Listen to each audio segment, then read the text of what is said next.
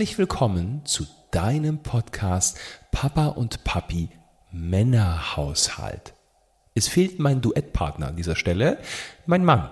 Der, den habe ich einfach mal losgeschickt, der ist in der großen weiten Welt unterwegs und wir beide, wir sind ganz allein heute. So ganz, ne? Wir zwei.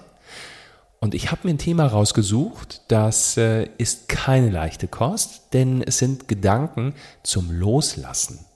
Und jetzt sagt der eine oder andere, jetzt reden die schon wieder übers Loslassen beim Kind. Nein, es geht heute nicht um Kindergarten, Schule, Playdates oder irgendetwas in der Richtung, sondern heute geht es ums Loslassen von geliebten Menschen. Naja, und da merken wir schon, der Tobak könnte härter werden. Bei mir geht es ganz explizit um meine Großtante.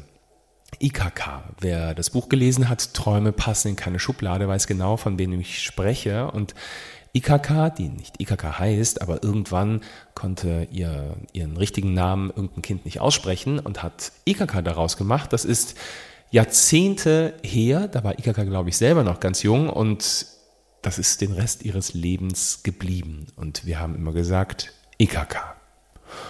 Und IKK hat mich im Grunde mit großgezogen, denn meine Mama, die hat ja meinen Papa verlassen, da war ich noch ganz, ganz klein, zwei Jahre alt und ist zurück zu ihrer Mutter, also meiner Oma und direkt nebendran wohnte IKK. Und IKK war stellvertretende ähm, Schulleiterin einer ganz großen Schule und äh, mit mehreren Dependancen und sie hat mich im Grunde mit großgezogen, weil meine Mama ganz viel gearbeitet hat, damit einfach Geld für die Familie reinkam und der Bub was zu essen hatte. Und somit, Ikaka selber hatte keine Kinder und ähm, somit bin ich äh, quasi von Oma und, äh, und IKK großgezogen worden, äh, bin mit in die Schule gewandert, ähm, saß dann immer in der letzten Reihe und habe da Modell, äh, Modelle gebaut und die großen Kids fanden das immer ganz spannend. Also so war ich immer mega cool integriert. Es gibt super schöne Erinnerungen wenn sie dann ähm, nach dem Unterricht äh, in der kleinen Schule noch in die große Schule musste und dort gearbeitet hat, dann war das Schulgebäude schon komplett leer, keiner war mehr da und ich bin durch diese Gänge gelaufen und habe in der Bibliothek gesessen und habe da Bücher gelesen. Das fand ich, das fand ich unfassbar spannend und wenn mir doch mal langweilig wurde, dann bin ich einfach auf den Spielplatz gegangen, der direkt neben der Schule war. Und wir haben ganz viele Ausflüge gemacht. Äh, ich glaube, ich habe mit ihr die ganze Eifel erkundet, ähm, damals äh, im Auto. Sie hat vorher immer die, die, äh, die Brötchen geschmiert, ähm, Daumen dick mit Butter und dann Daumen dick mit, mit Leberwurst. Das ist der Grund, warum ich heute keine Butter mehr esse. Da konnte man die Zahnabdrücke in der Butter sehen. Und sie hat uns damals in Fulda, als wir nach Fulda gezogen sind, äh, ganz oft besucht. Ich bin noch wirklich lange, also da war ich tatsächlich, da war ich schon, ich weiß es nicht mehr, 15, 16, bin ich immer noch zu ihr gefahren in den Ferien und habe bei ihr, hab bei ihr gepennt und habe die Zeit mit ihr verbracht. Ähm, an äh, Weihnachten kann ich mich auch an ganz tolle Weihnachten erinnern. Sie hat in einer ganz kleinen Wohnung gelebt und wer uns wiederum bei Instagram folgt, der hat da auch schon Fotos gesehen. Und ähm, ich habe mich da immer pudelwohl gefühlt. Sie selber hatte immer einen Hund, das, ich habe so ein paar Dekaden an Dackeln miterlebt. Puki, Xenia, wie sie alle heißen. Und die alle nicht erzogen waren, die alle sich immer daneben benommen haben, aber jeden Morgen ihr Frühstücksei bekommen haben denen ging es zumindest gut. Ich bin mit IKK gewandert äh, in Oberstdorf und ähm, ich weiß noch, ich war nicht gerade lauffreudig als junger Mensch und als Kind und sie hat dann immer gesagt, ja, direkt nach der nächsten Kurve. Im Nachhinein war das ein fieses System, denn ich weiß nicht, wie viele Kurven wir noch gelaufen sind, bevor dann wirklich die, äh, die Raststätte kam, die, die Gaststätte kam, ähm, die Alm kam, wo wir Pause gemacht haben.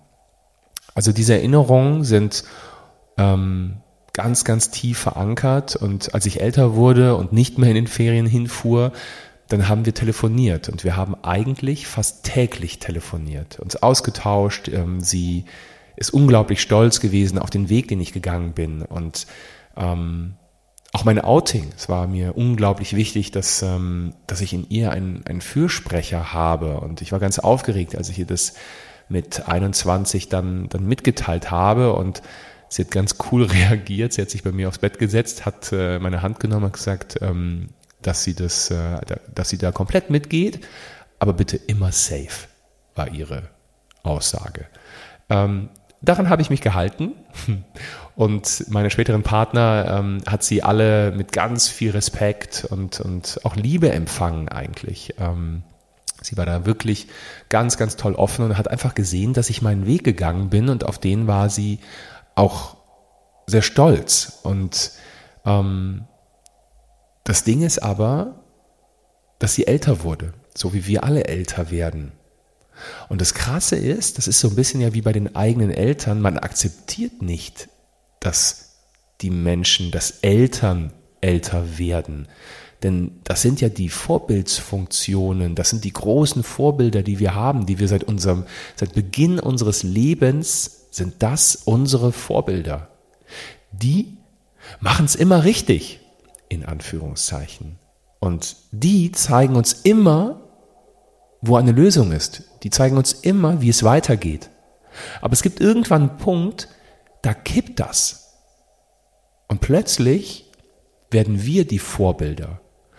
Und diesen Moment und das danach folgende finde ich total herausfordernd, das so zu akzeptieren. Ja, ich weiß, das ist so. Aber es zu durchleben, das finde ich schon krass. Da gibt's kleine Sachen wie zum Beispiel meine Mutter, die für mich immer so ein Vorbild im Autofahren war. Die war, die war so zackig und die war so cool und ähm, ich bin gerne mit ihr Auto gefahren ähm, und auch mit meinem Stiefpapa äh, bin ich gerne Auto gefahren. Heute bin ich froh, wenn sie zu Besuch sind, dass ich selber fahre. Ich hoffe, sie hört die Folge nicht. Ähm, das ist gefühlt mit 80 km/h auf der linken Spur auf der Autobahn. Hei, hei, hei, hei, hei, hei. Und dieses, jetzt ist das ein kleines lächerliches Beispiel, aber daran zeigt es sich, man will das eigentlich nicht akzeptieren. Wo ist denn der Rennfahrer von früher? Naja, klar, man wird unsicherer, man sieht vielleicht auch schlechter, ähm, ähm, die Welt draußen ist nicht langsamer geworden, deswegen reagiert man dann eben als älter werdender Mensch entsprechend. Aber ich als Kind, dass ich ja bleibe bis zum Lebensende, akzeptiere das eben nicht, nicht so. Und das ist äh, eine ganz seltsame Nummer. Und das ist bei vielen anderen Sachen auch so. Und dann kommt die digitale Welt hinzu. IKK übrigens, die hat mit 80, also mit 80 Jahren von uns einen Laptop geschenkt bekommen und hat sich da voll reingeschmissen. Die hat das noch weiter eskaliert. Die ist dann irgendwann zu einem Senioren-Internetcafé gegangen und irgendwann hat sie den Senioren dort das Internet erklärt. Und das mit über 80. Toll, was sie für ein Vorbild in diesem Moment ist und toll, was sie anderen dann für Ängste vielleicht auch nimmt. Das Internet kann man nicht kaputt machen und das ist eigentlich echt cool, wenn man die entsprechenden Inhalte sucht, die man gerne haben möchte. Und allein das zu sehen war unglaublich toll. Wozu ich sie nicht bekommen habe, war, sie hatte ein Handy, aber das war kein Smartphone, das war so ein alt, so ein, so ein naja, so ein, so ein überschaubares altes Ding im Grunde. Und das war ein bisschen schade, denn sie hätte mh, hm, alleine durch WhatsApp oder durch FaceTime, wie es alles heißt, noch viel mehr an unserem Leben teilnehmen können. Vor allem, als äh, unser Sohn vor über fünf Jahren zu uns gekommen ist, hätte man viel mehr noch in den kommunikativen Austausch gehen können, statt nur zu telefonieren, weil immer wenn sie ihn dann wieder gesehen hat, was dann ja auch nicht so oft war, war der wieder fünf Kilometer größer geworden und das wäre kommunikativ auch anders gegangen. Aber gut, so ist es nun mal und ähm, Sie hat es nicht groß vermisst, weil sie kannte es ja nicht wirklich und ähm, da hat man früher sich Fotos hin und her geschickt. Das war es dann aber auch. Und so haben wir es dann halt eben auch gemacht. Äh, wir haben zu ganz vielen ähm, großen Ereignissen oder aber auch einfach zwischendurch haben wir einfach Fotos geschickt, die sie sich dann entweder aufgestellt hat oder irgendwo in die Schatulle getan hat und immer wieder angeschaut hat. Und wenn wir telefoniert haben und sie gerade mit Lukas telefoniert hat, dann, ähm, dann hat sie diese Bilder parallel angeschaut und hatte einfach für sich ein, ein Bild dann einfach drin. Naja. Und dann kam das letzte Jahr. Und ich weiß noch, ähm, ich hatte einen sehr stolzen Moment ähm, im letzten Jahr, als ich so für mich durch diese ganzen Irrsinn des Festangestellten zum Selbstständigen, ich treffe meine Entscheidung, nach 25 Jahren Fernsehen gehe ich da raus, hinter mir hatte und ich unser Buch finalisiert hatte.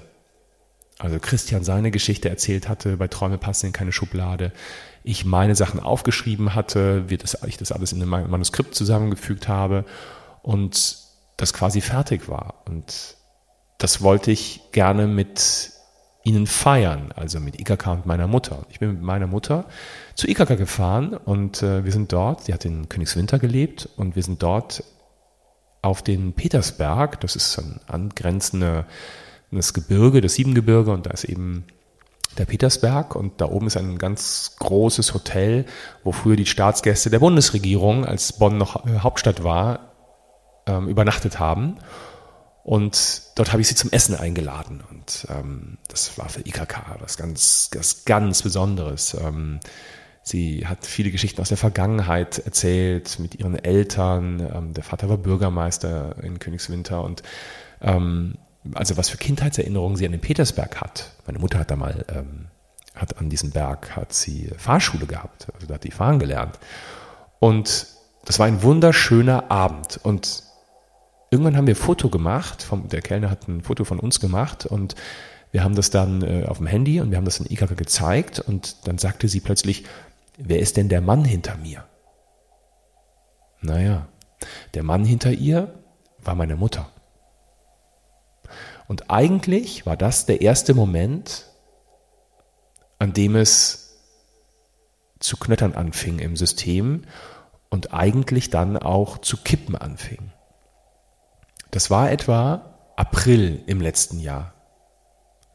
Und dann ging es im rasanten, wirklich Sturzflug, eigentlich im freien Fall, dem Ende hinzu. Denn plötzlich ähm, war sie in der Wohnung gestolpert und wie sich herausstellte, nicht zum ersten Mal, was im Nachhinein nicht unbedingt an, ich bin irgendwo hängen geblieben und bin dann gestolpert, sondern eher etwas mit Kreislauf und Co. zu tun hatte. Und die Wohnung war wirklich so klein, man musste seitwärts durch die Küchennische, es war wirklich eine Nische, musste man ins Badezimmer gehen und IKK ähm, die war immer ein bisschen fester.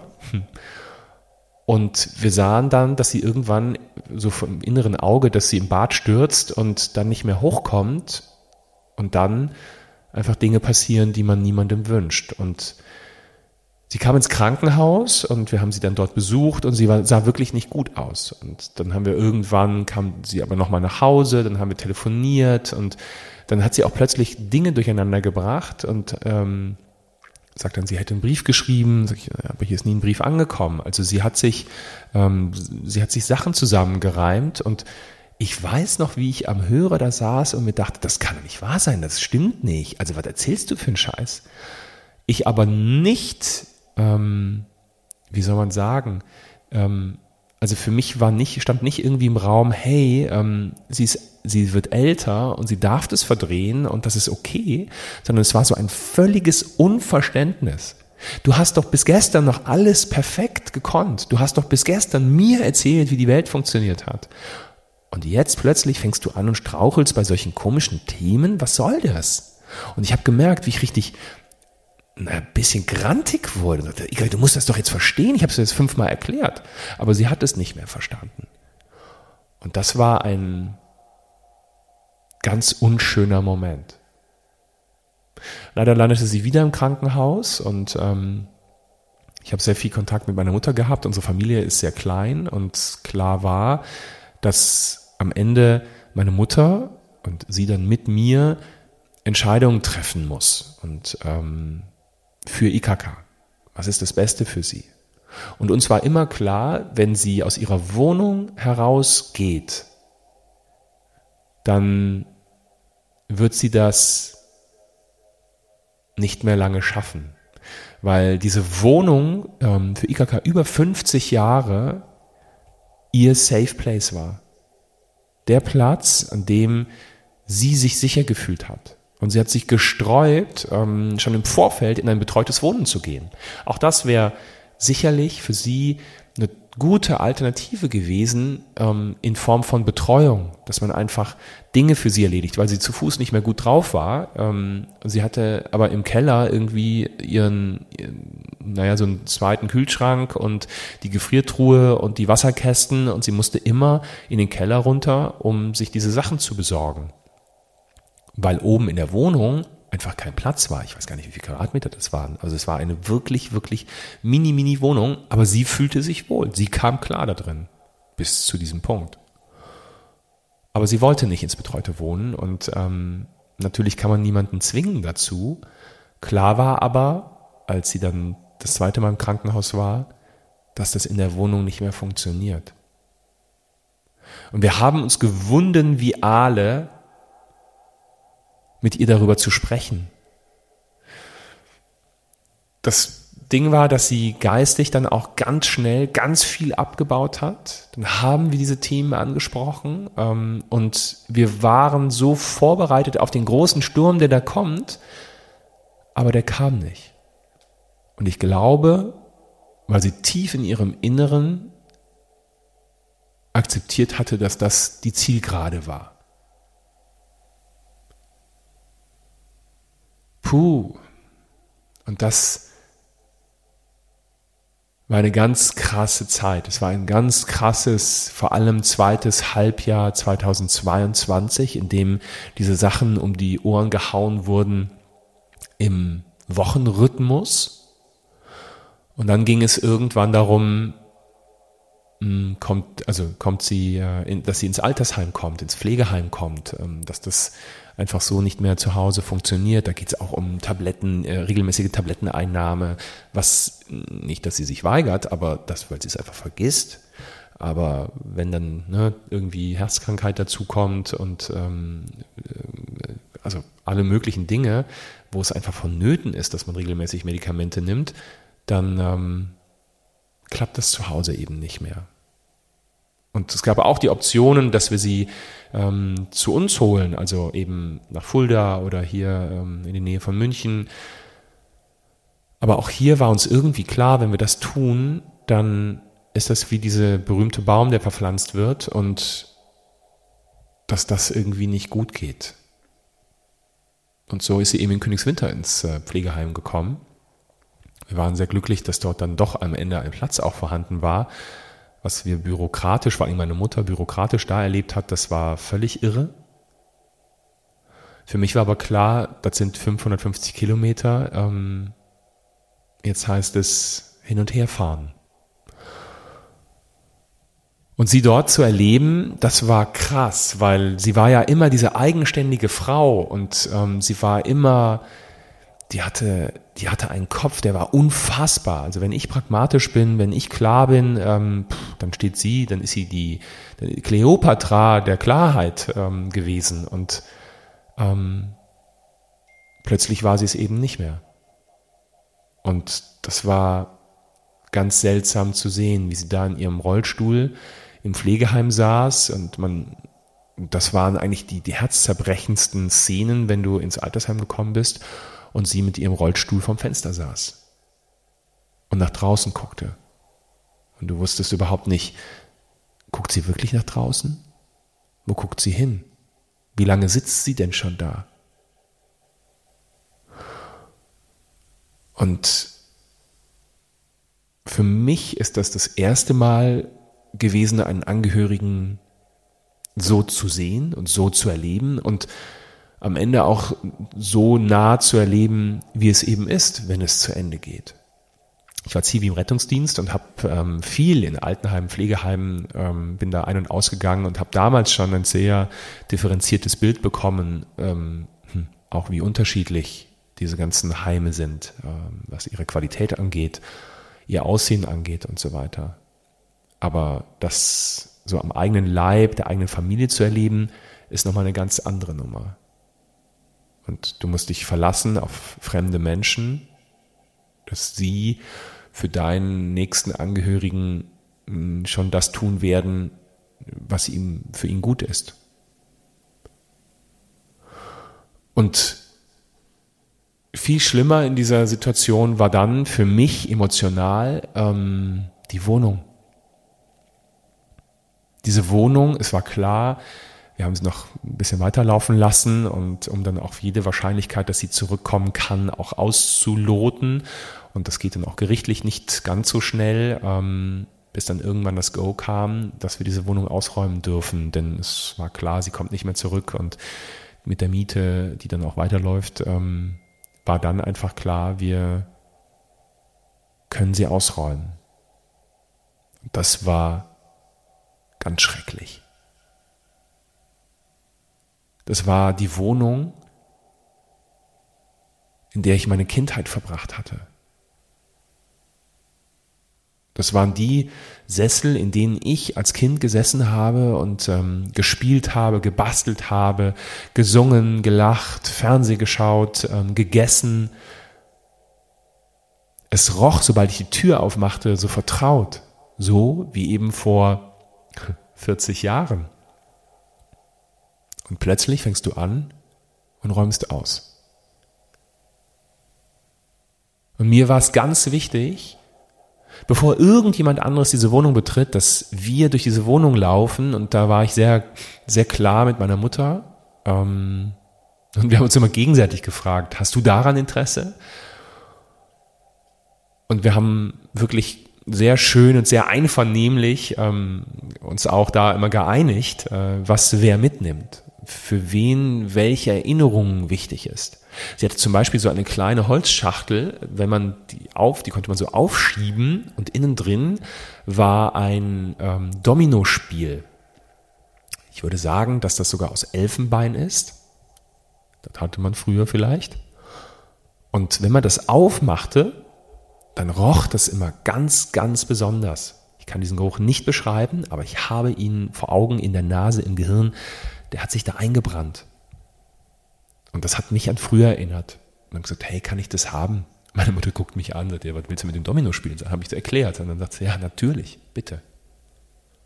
Und so gab es ganz viele kleine Dinge, die so Erinnerungen sind. Ikak hatte immer ähm, so Steineier gesammelt. Es gab mal so eine Zeit, da war das total in aus unterschiedlichen ähm, Gesteinsarten. Richtig teuer. Also wahrscheinlich, die hat einen riesen Wert beim Kauf gehabt. Heute sitze ich auf ganz vielen Eiern. IKK war es ganz wichtig, dass ich diese Eier äh, bekomme, weil ich die damals, diese Steine halt so spannend fand. Und ich bin froh, dass ich sie habe, weil es eine Erinnerung ist. Sie hat ganz viele schöne Bilder ähm, vom, vom Drachenfels, also von dieser Region dort gehabt. Und auch da habe ich mir ein paar rausgesucht und einfach mitgenommen, das meine Kindheit ist. Und da war ich mittendrin im Loslassen. Ich war gezwungen, loszulassen. Nicht ich habe gesagt, ich lasse los, sondern ich musste loslassen. Und irgendwann saßen wir, na, bevor wir in der leeren Wohnung saßen, kam noch der Entrümpler. Und das zerreißt dir das Herz. Wenn fremde Menschen reinkommen mit Plastiksäcken und Anhängern an ihren Autos, wo sie die Sachen reintun. Und je mehr du mit ihnen sprichst, desto mehr sagen sie dir, was eigentlich mit dem Zeug passiert. 80 Prozent davon sind auf den Müll gekommen.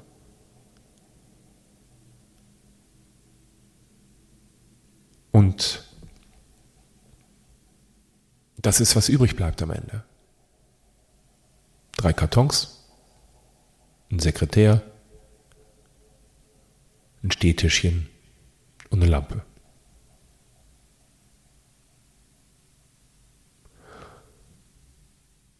Oh, ich sage euch. Naja, und dann kam irgendwann der Moment, wo ähm, innerhalb einer Woche sich der Zustand immer weiter verschlechterte und, und irgendwann kam der Anruf. Ich weiß noch, ich saß beim Frühstück in Erding mit einer Freundin. Meine Mutter rief an, weinte und sagte, sie hat's geschafft. Und ich musste loslassen. Aber ich wollte doch nicht. Ich war doch noch nicht bereit. Und mir war klar, ich wäre es nie gewesen. Aber ich habe es nicht in der Hand. Oh, und seitdem fehlt sie jeden Tag. Mir fehlt dieser Austausch, diese vertraute Stimme. Es fehlt mir, mich mit ihr über Dinge aufzuregen, die so in der Weltgeschichte passieren. Es fehlt mir, dass sie nach dem Kleinen fragt. Wie gerne hätte ich ihr gezeigt, dass er jetzt in der Schule ist. Wie gerne hätte ich ihr von unserem zweiten Buch erzählt. Sie hat das erste mitbekommen, dass wir es geschrieben haben und sie hat es auch in der Hand gehalten, aber sie hat es nicht mehr gelesen. Wie gerne würde ich ihr erzählen davon, dass ähm, wie erfolgreich wir mit unserem Thema geworden sind. Sie wäre glücklich und sie wäre glücklich, was wir vor allem im Mindset von Menschen bewegen. Wie gerne würde ich ihr erzählen, dass wir nächstes Jahr unsere Show sogar auf dem Schiff spielen. Wie gerne hätte ich sie bei unserer Show dabei gehabt. Aber das geht nun mal nicht. Und ich weiß, da, wo sie jetzt ist, geht es ihr besser. Und ich stelle mir vor, dass sie auf uns runterguckt und lächelt. Es scheint für einen selber nicht zu reichen. Und ja, das ist auch ein bisschen Egoismus, weil man selber sich ja gut gefühlt hat, als es so war, wie es war. Ich kann nicht gut loslassen. Vor allen Dingen so nahe Menschen. Ich habe einen, also zu Hause habe ich, haben wir, wir haben so eine, so eine Fotowand und da haben wir mehrere Fotos von ihr oder von uns. Aber ich habe ein Foto mittlerweile an den Computer gestellt und mh, mm, immer wenn Dinge passieren, dann schaue ich mir das einfach an. Und das ist entstanden eben in diesem Restaurant am Petersberg ähm, von uns beiden. Und dann spreche ich mit ihr. Und es fühlt sich gut an.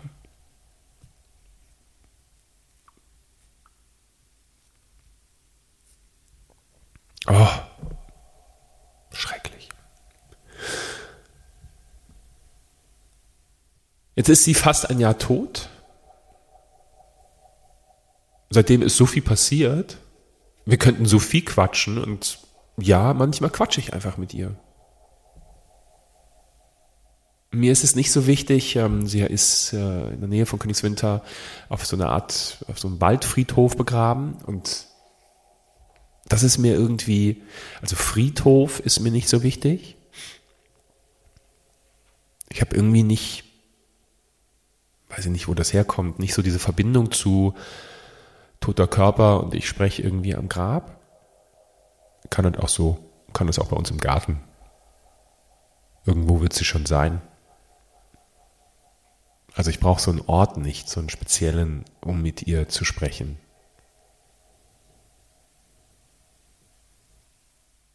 Ja, und so stellt man sich vor, dass irgendwann man vielleicht, wenn man selber den Deckel zumacht, man sich wieder sieht. Eine sehr schöne Vorstellung. Keine Ahnung, ob sie stattfinden wird. Aber so ist es bei mir mit dem Loslassen. Und wer jetzt gedacht hat, ich hätte ein Patentrezept dafür, ich habe es nicht.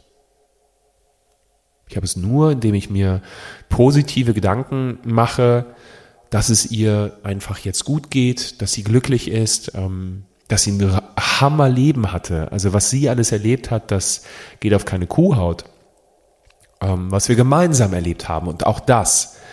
Wir haben so viele gemeinsame Erinnerungen und man tendiert ja immer dann hin, in diese Traurigkeit komplett zu verfallen, anstatt sich einfach der schönen Dinge zu besinnen, die da mal waren. Und das ist das Mindset, was mich dann vielleicht manchmal auch aus diesen Löchern rausholt. Und ja, es macht mich total emotional, wie, äh, wie du gerade hörst. Aber das ist auch okay so. Und ich glaube, das darf so sein. Vielleicht hatte dir die Folge ein bisschen geholfen, weil du vielleicht ein ähnliches Thema gerade hast, weil es dir vielleicht ein paar Impulse gegeben hat oder weil es dir einfach gezeigt hat, du bist nicht allein. Und vielen anderen geht es auch so. Ich freue mich auf eine neue Folge nächste Woche und ich verspreche, die wird nicht ganz so gefühlsduselig. Ähm, da sorgen wir wieder für, für Action. Und wenn du Lust hast, schau einfach bei www.papa und papi vorbei. Dort kannst du ganz viel über das sehen ähm, und lesen, was wir gerade alles aktuell tun. Oder du schaust bei Instagram vorbei, Papa und Papi. Ach, es gibt so viele Möglichkeiten. Kommst bei der Weihnachtsshow vorbei. Die gibt's am 19.11. in München. Weihnachtswichtel gibt es doch. Ja, die gibt es. Und wir zeigen es euch. Ein, das wird ein ganz, ganz magischer Abend. Oder du gehst einfach mit uns auf Schiffsreise ab 16. August 2024 auf die Mein Schiff. Da geht's durchs Mittelmeer, entweder eine Woche oder gleich zwei Wochen. Wir würden uns auf jeden Fall freuen und wünschen dir bis dahin einen schönen Tag. Tschüss.